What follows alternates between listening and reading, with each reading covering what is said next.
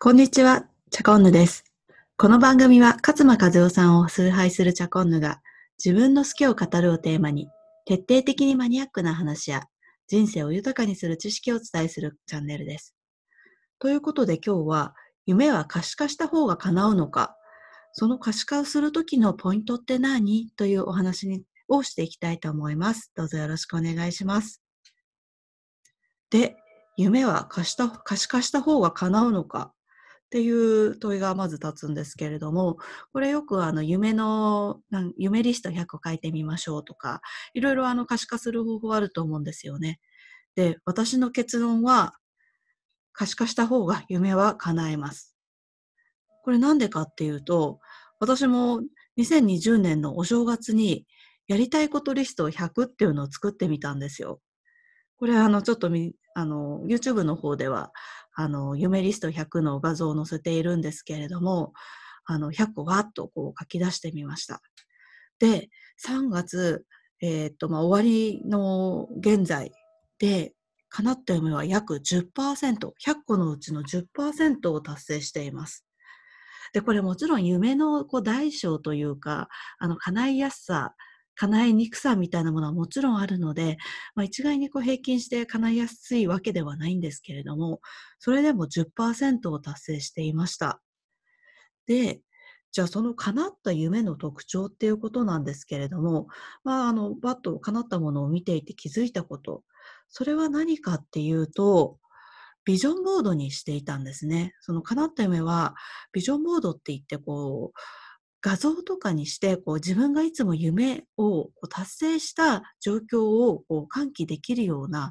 あの、写真集みたいなものを作って、え、ー、と、いろんなところに置いていたっていうところが、私の成功、あの、叶った夢、なんで夢が叶ったかっていうところにつながっているのではないかなと思います。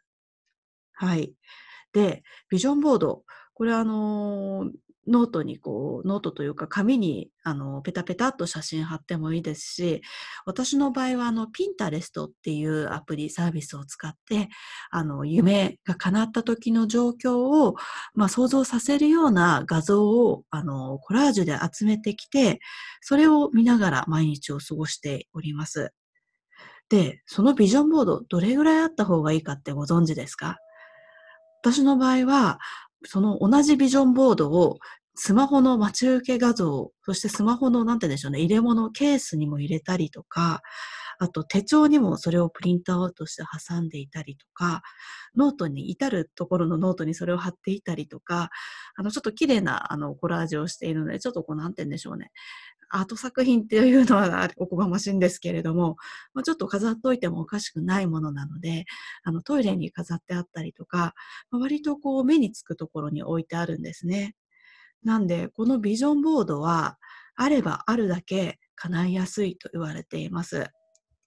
これ、私が言ってるのではなく、あの、星渡さんという方が神メンタルっていう本の中でおっしゃっていることで、なるべくその夢に触れる機会が多ければ多いほど、自分が夢に向かってこう目標をしているっていうことを思い出させることができる。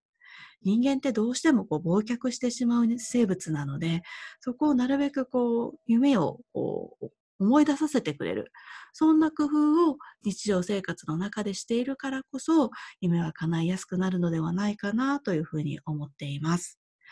ということで、今日は夢は可した方可視化した方が叶うのかっていう、えー、ことについて考えてみました。